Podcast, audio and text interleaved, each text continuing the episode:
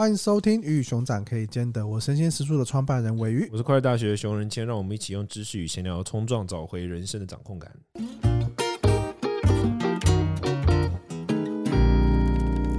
今天我们要聊这个话题呢，它也嗯，可能有点关于职场，也有关于生活。今天这期呢，我们要讲的是当个墙头草有错吗？贱人，这么直接，好，我们今天两边倒这边 OK 啊，告一个段落，谢谢大家。这你你能接受吗？你你说，你你讲你讲话，我哎、欸，我没有说到能不能接受，因为我自己有一点觉得说，是不是其实大家都有各自的苦衷。关于当墙头草，当墙头草，你你先墙头草两边倒，有什么苦衷？做人有点骨气很难吗？墙头草就是没骨气啊，讲白了就没骨头啊。墙头草是不是那个伊索寓言的故事要跟大家分享？对，就那个我如果我从来没有听过，我真的差点吓坏。我是我以为我来错时光，就是以前有一个故事蝙蝠啊，当然蝙蝠本人有点我觉得被污名化。蝙蝠其实很可爱的一种动物，你看过蝙蝠？就是有人我看过蝙蝠侠，蝙蝠本人很可爱，你知道吗？就是他们他们会一直用，他们会就是睡觉的时候会用那个手手遮住他的脸，这样超可爱的。伊索寓言故事就是说还是格林童话，我不确定，反正就是说兽类跟禽类大战嘛，就是动物。天上飞的跟地上跑的打架，然后地上的 leader 就是狮子嘛，天上飞的 leader 就是老鹰嘛，然后两边就干架，然后蝙蝠就在中间，然后呢，他看到那个兽类居于上风的时候，他就跑去跟狮子说：“哎，我也是兽类哦，你看我是老鼠，这样我有毛，跟你们一样哺乳类。”然后他看到后来变成老鹰那边居于上方，他就跑去跟老鹰说：“哎，我跟你们一样是一样的哦，你看我有翅膀，我会飞。”结果呢，打着打着两边就和好了。那两边和好之后，就发现说：“哎。”这边有一个贱人，然后就骂他是贱人，就把他赶走了。这样，就是他从此就躲在山洞里面不能出来，原因是这个。哦，原来是这样。哦，你哇塞，你是受启发了。就反正就这样了，就这个故事。然后这个故事里面的蝙蝠就典型的墙头草啊，两两边倒嘛。我们都会说什么墙头草两边倒，就这个意思。就感觉上就是要在有利益的那一方，两边的利益都想要，不想损失。不是两边啦，他就是想要得利嘛，就是不想做坏人。我觉得很容易不想做坏人，就是到最后就变墙头草。人要人要能够接受自己做坏人，你这辈子永远都要接受让自己当祭拜人。所以其实相怨就是一个不好的。相怨得之贼也嘛，相怨就是墙头草的根本没有错。你应该讲的很好。对对对，我超级无敌讨厌相怨之人，非常发自骨子里痛恨相怨啊！真的、啊、真的超级无敌恨到这个程度。我觉得相怨是一件很恶劣的事。你们跟大家解释一下什么是相怨？你觉得什么是相怨？相怨就是没有没原则啊。呃，就是很，就是有点像是务实主义优先啊，自己利益为考量优先啊，没有原则啊。那务实主义听起来是很好的一个字啊。不是，人活活在世界上不是只有务实啊。如果我们只要务实，你要大脑干嘛？你能活得最好就是不用大脑，没。所以你就是要一定要人家选边站，不是这个意思啊。我的意思说，人需要有一点点自我的价值。你你要坚持某种东西。你如果比如说一个论述，你你是我写的考，比如说如果你是我的敌人，但是你坚持某种东西，respect，我尊敬你这个人，但是你就摆来摆去，就根本就不把你当人看。如果我啦，我 OK，但你知道我是藏人嘛？所以以上是藏人。我也不知道，我怕有藏人听这个啊，没关系，有了藏人听也 OK。反正你知道，这以上是那个在藏区华人立场。哎，换你。我们今天就是在聊这个之前，有聊到，就是主管很容易会被别人认为是墙头草，就是你有可能在下属面前你会讲一套，就是说，好好，我一定去讲怎么样，或者我我也觉得这个政策不好啊，怎么样？但到老板面前的时候，又讲成另外一套，就可能墙头草会有一点点会让人觉得说，你好像讲的跟你做的是不太一样的状态。但我觉得这个事情有一个本质，就是说，好，比如说我人家跟我抱怨这个事情的时候，我就不能把话说死啊，我必须要，就是我我觉得有时候是你为了要装好人，比如说如果员工跟我抱怨一件事，我可以就说好是这样吗？OK，好，我我试试看，或者说我去说说看，或什么，你可以用别的方式来让人家觉得你在意他，你不需要用碰红的方式。很多时候有些人他就会假装好像很懂啊，很理解啊，然后顺便还为了想要表达跟你亲近，还跟着你一起骂老板，类似像这样，主管假如是这样。我觉得这就会让人，当他后面不是这个态度的时候，就很容易让人觉得不舒服。那会不会其实也想骂？那就跟你那就是这个主管是，只是他在他可以他在老板面前，不要他不要去跟他员工骂老板，这是别的问题的啦。但重点是你懂我意思吗？就是他可以不要把话说那么，他可以用别的方式让人家觉得我跟你一样在意这个议题。但我觉得很多人不知道怎么这么做的时候，他就变成就是好像跟着你一起就想抒发情绪这样。然后到最后就讲一个状态哦。我们假设你刚刚讲蝙蝠的状态好了，是不是？假设你是一个小国，你夹在两个大国中间的时候，你势必就要哎，有时候玩一些两，你不能太亲某一边。对，但是我觉得蝙蝠智障的点就是他一下跑去讨好狮子，一下跑去讨好，他不就不要讨好啊？他那么小一只，他打仗的时候一下躲在狮子后面，一下躲在老虎后面，根本那个老鹰会根本不会有人看到他，好不好？他就是自己尾巴跑到中间去。你你懂我意思吗？如果我是那只蝙蝠的话。假如我我又有这么就是叽歪的心思，好，如果我这个人就是一只蝙蝠，然后是一只相应的蝙蝠，就是我想要选择有利益的地方，那我不会像他这样，我会就是比如说狮在上风的时候，我就偷偷把翼翅膀收起来，然后跟老鼠站在一起，可能，然后老鹰占上风的时候，我就跟比较黑的鸟站在一起，就这样啊，我还不会跑到那边跟他讲说 “hello” 这样子。可是你这样就觉得不是墙头草了吗？你只是没有说出来，你的行为就是啊。但是这个就是比较不会。怎么讲？我觉得长头，我觉得生命，我觉得生命中其实有蛮多、欸、你怎么这样？你这个怎么这样？不，我不是说我会这样子，我是说，我觉得生命中有蛮多情况是这样的，只是但会让人家马上亮出来，觉得说这个人是墙头草，就是当他说出来，他开始表现出来的那个时刻啊。OK，你你懂我意思吗？对，因为你当你很明显的去 promote，或者说很明显的去彰显跟表现的时候，我觉得就更加会更加就很多公众人物跟。政治人物出包的点就在这边，所以要沉默啊，沉默是金啊，沉默很重要。就是你不讲，没有人发现你是墙头草；不讲就没事。这样当一个沉默的墙头草，这样子宁可了。当然，我不是说我不喜欢墙头草，但如果你真的要当，就不要这么别吧。我刚才讲那个虎、那个蝙蝠的例子嘛，对啊，所以我才会想说，就是哎，墙头草是不是它就是因为它就是这么小？好，我们讲就是假设小，哦，你是说不论是沉默的墙头草还是公开的墙头草，它就是需要在这样子的状态下去求生存，所以它必须要演化出。这种策略，但是因为像你刚刚讲的例子，我觉得说国家 OK，国家它是一个你不当墙头草你就会死亡的一个状况。所以台湾来看嘛，台湾要么亲中，要么亲美，对不对？对，但是你没有办法直接亲哪一边，因为感觉上好像会会会会有各种对对对对对。但我我但但这个是这样没有错，我觉得因为国家或者民族或者什么，它牵涉到一整个东西的生存或什么。但是你在一家公司里面是会多。怎样？你做出判断，你就会无法生存吗？啊，有可能你就会被辞退啦。但就离开这家公司而已啊。那我我的意思是说，应该说不能说而已啦。搞不好薪资很高啊。那就是每个人的价值选择。像我个人来说，我觉得坚持我自己的东西，这比什么还要高。我我是这种态度，就是坚持我自己所在意的点，比其他那些东西还要更有意义。所以像我的话，我就坚持自己。当然不是每个人都这样了。但我我可以理解，蛮多人都会有一点点，就是。说明我自己也有自我没意识到，就是我们都会有点隐性小小墙头草的时刻，我们可能自己那个灯没有亮，说不定像你，你作为那个同时作为先生又同时作为爸爸，说不定你夹在你的儿子跟你夫人之间，他们有时候也会觉得你墙头草，有没有可能？有可能呢？啊，这个这个对，就是我们都有可能会有那一点点时刻，但是就是大部分情况之下，我觉得最最让人家马上火到觉得说，看你是墙头草，都是来自于你就北巴讲了什么话，被人家这样觉得，我觉得会是像这样子。我自己觉得，呃，有趣的地方其实就是会不会，其实，在现代的社会，大家在看墙头草啊，跟在看这些事情的时候，因为其实我刚去查了一下，墙头草在教育部的词典里面讲，就是毫无立场、主见、唯利是图的人，就有点像是他往他有利益的地方去。对对对，就是一个小人。对，对，在商业上，对，在商业上会不会其实就是哇，你要找到往你有利的方向，往你有利的这些地方去，就是会成功的。品牌的转型也好，公司的转型也好，或是你自己个人的这种转型也好，商业上的成功跟可是商业上的成功跟一个人格是否成功的两码事啊？因为墙头草比较感觉是在论断一个人的人格。对对，商业上就是商业追逐资本的过程中，一个人我就觉得这两码事本来他就不会重叠，就当然有可能是越这样，你越变得一个墙头草的人也有可能，但是否代表你这样就一定会变成墙一个墙头草的人也？我觉得也不一定。就是他两他是两个不同的论述脉络，一个是在讲一个人的人格特质，一个是在讲就是。我们刚才讲，就是说他的那个商业啊，或者说他能够得到资本关注的最大的利多嘛。我觉得这两件事情，但我的确认为过度追求利益的确会让人变得墙头草。然后我另外一件事，我就是认为说，一个人如果没有自己对生命的一些基本的主见跟价值观，我觉得这个人是会活得比较不快乐一点。但这是另外一件事啊。啊，OK，所以其实也有可能就是他觉得他重要的东西就是利益呢。如果是这样的话，你会觉得他墙头草吗？他就是对他来说，我就是利益。然后以蝙蝠来看，或是我们来讲蝙蝠，或是我们在讲一个某一个人好了，或是某一个公司好，他就觉得，哎，说利益是我觉得我很重要的一件事情。但我觉得会让人不满的来自于不当得利吧。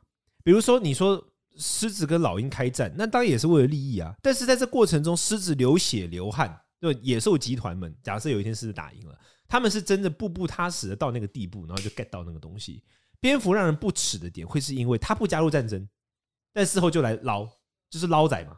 哦，OK，我觉得是这，所以其实更更讨厌的反而是后面这种的状况。对，就是你不要透过靠立场来得到你的好处。你如果真的在这过程中你是兢兢业业、努努力力的，比如说，如果我的主管他真的超有能力，但是他是墙头草，好像就比较能够接受。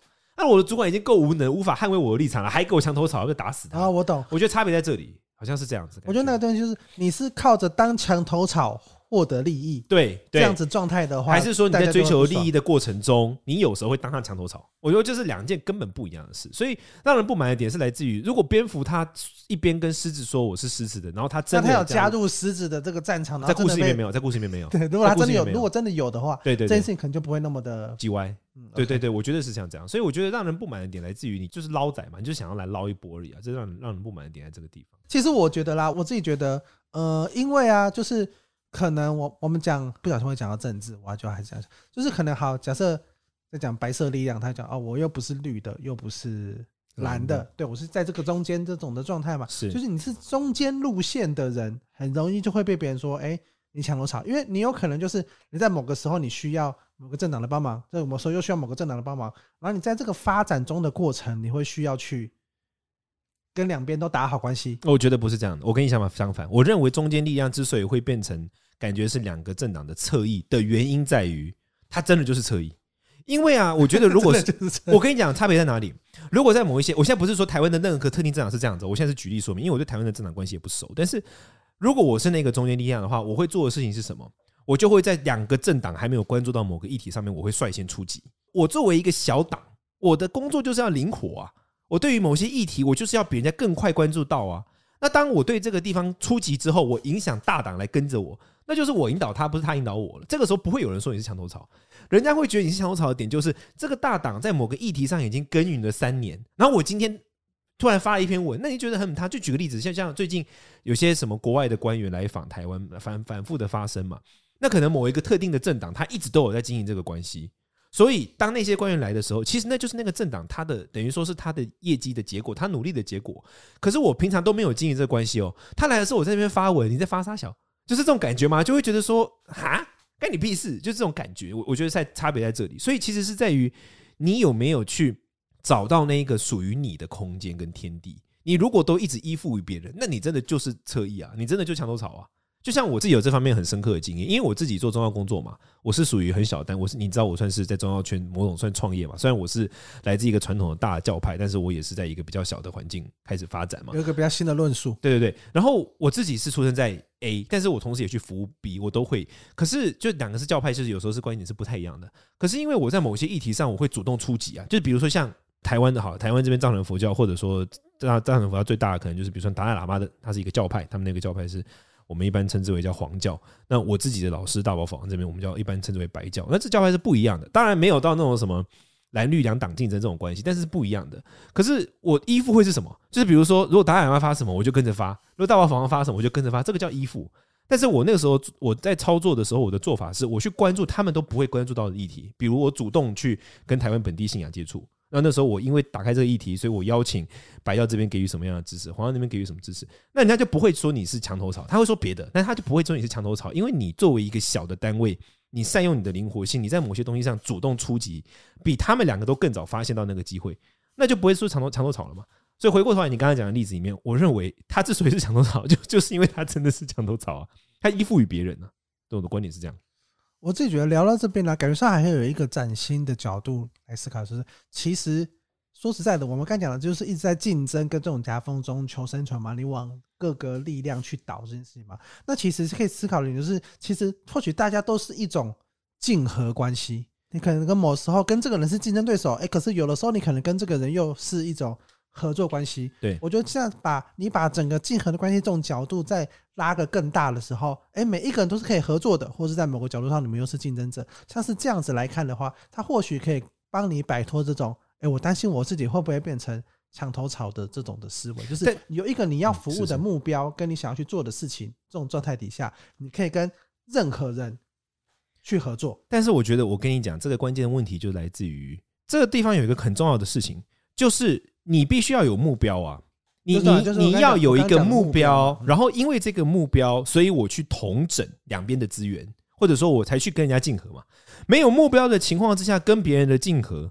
那那个就叫做墙头草，就比如说像现在台湾的有一些特定的中间力量，他们的论述比较像是说，他们主张叫工具，他们理理性有分两种，价值理性跟工具理性。价值理性就是比如说像，好，我认为自由是最重要的价值，你认为平等是最重要的价值，他认为那那个我们对这个东西的思辨叫价值理性。工具理性就是我要如何去达到这个东西，这叫工具理性。我的要如何最有效的去做到这个工具这样子。台湾现在有一些特定的，我觉得在政治上有些论述，就会主张说两党都是价值理性，我们要有工具理性，就类似像这样。但这就是会让你变成墙头草的原因，因为你这个党没有价值。政党是一个需要价值观才能够动员人们的东西。当你没有价值的时候，你的工具就是随着人家用啊。你可能一下服务 A，一下服务 B，反正你只是工具嘛，你没有价值嘛。所以回过头来说，我觉得价值还是比较重要的。总之，无论如何，我觉得这个东西是可以 apply 到很多地方。比如说，像是你是主管，你卡在下面的同事跟上面的老板中间，当你永远都在处于被动的角度要去调和两方，你就已经处于被动了。但是当你很确定说，好，我作为这个主管，我希望成为一个什么样的主管？比如说，你希望达成的主管是你希望所有人都可以跟你坦然对话，或者说你希望成为一个。不会愧对别人，或者说你希望成为一个所有的计划都可以在特定时间点之之间执行完，或类似像这样，你有一个你想要成为的主管的样貌，然后你再去回过头来跟老板博弈，跟员工博弈，我觉得这个状况是不一样。我觉得可能很多人啊，他升任主管的时候，他其实没有想过他想要成为什么样的主管。其实是，我就成为主管了，然后就哦，我是主管这样子，那那你就会变成工具，你就夹在中间嘛。我觉得这个东西是，呃，我觉得不只是成为主管，或者说这个，或是刚刚讲的政党，其实我觉得品牌跟成立公司也是。就是有的时候，就是在于你的品牌的价值论述是什么。我觉得你推出来的东西是跟你的价值、跟你的论述是有相结合的，这样别人才不会觉得，哎，你现在是要出一个产品来割韭菜了，或是你是要出一个产品来收割这些利益了。对对对，我觉得在于这件事情是是，其实我觉得是我是跟你就是相处比较深重，然后得到哎很多宗教的这些观点的时候，我就觉得说，哦，这件事情真的是异常的重要，非常重要，就是真的是很多人会很非常的在意这种。底层核心的这种价值的，对，非常重要啊！因为我是因为价值而被你打动啊。如果我不是因为价值而被你打动的话，那就只是因为工具。那工具这东西超好太换的，好不好？只要出现一个做的比，就是我觉得工具做的比你更好，马上就不想理你了。但是如果你的价值观跟我的认同是跟我想象中的世界是一样的话，那我就会更加的关注啊，因为这个是符合我价值观的东西，我在意啊，就很像是朋友嘛，人与人之间，我觉得所有的相处都是都是价值，本质上都是价值。我今天选的这个朋友，价值相同；我选的这个对象，可能价值契合。我说价值契合，不是指那种说什么你的生命完全怎么样，而是说可能你们都很喜欢读书，这也是一种价值啊。价值就是只要是有牵涉到喜恶判断，都叫价值嘛。我们两个都喜欢读书，你看一堆人讲说那个什么对象跟在一起的时候，都会问说啊，你们的共同点，你们为什么会喜欢上对方？都马会说什么啊？我们发现我们都两个人都很喜欢看书啊，我们两个都喜欢喝咖啡或什么样？对啊，或者说我们两个很喜欢，对，我们喜欢看剧，我们喜欢旅游，都是因为价值嘛。那因为价值，你与一个人走近，那品牌也是啊。品牌要走入人心，那你要给人家价值是什么？这个超级无敌重要，这是我一直认为非常，非常。我觉得这东西也再拉更大一点，其实就讲到关于个人品牌的经营。对对对，就很多时候很多人都忽略了这个事情。像是我之前跟一个朋友聊天的，就是哎，有 A 跟 B 两个网红哈，他们都要开课，跟他们都要出这些产品，哪一个走的比较久？然后他就觉得说，哎，A 好像提供了很多关于一些知识的内容啊，一些技巧啊什么的这些东西，但是 B 可能。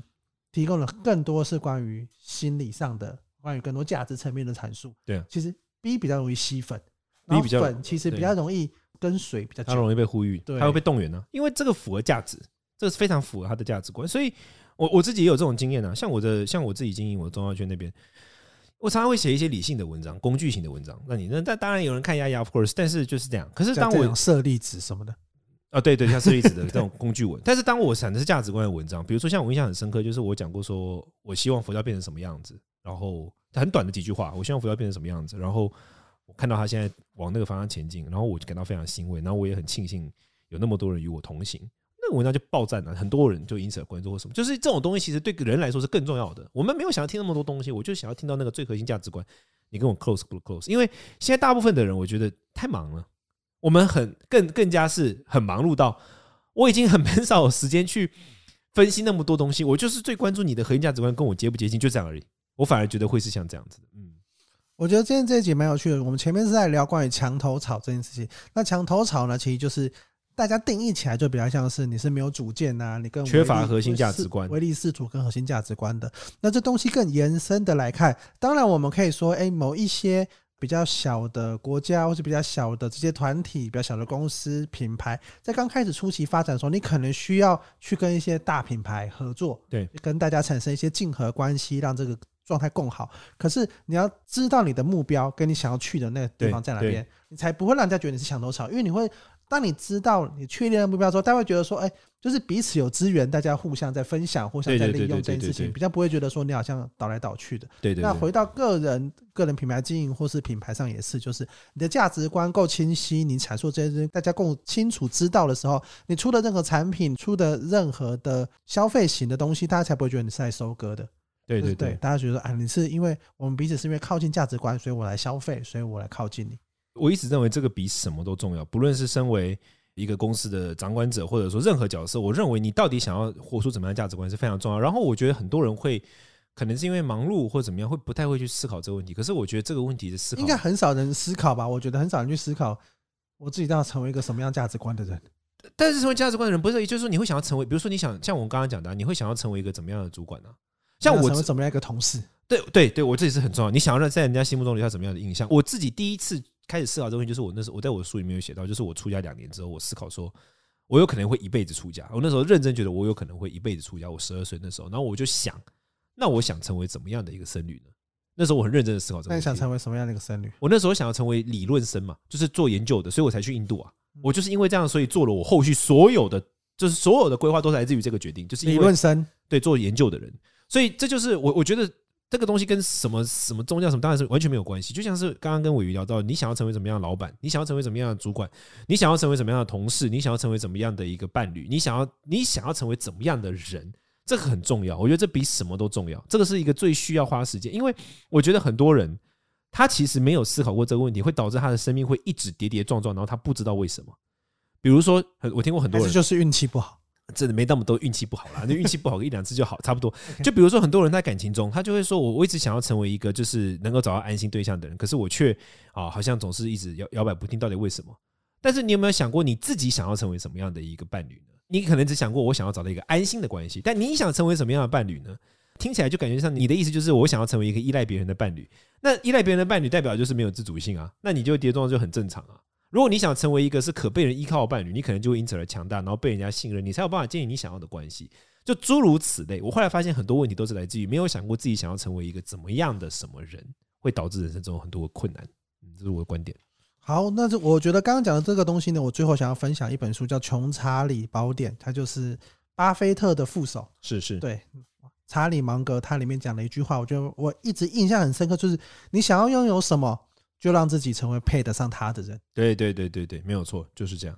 那今天的节目就到这边告一个段落。如果大家对于想要听到什么我想要问什么呢，欢迎在我们底下做五星的 Podcast 的五星留言。那我们到时候会做一集 Q&A 回答给大家。那今天咱们告一个段落，谢谢大家，拜拜，拜拜。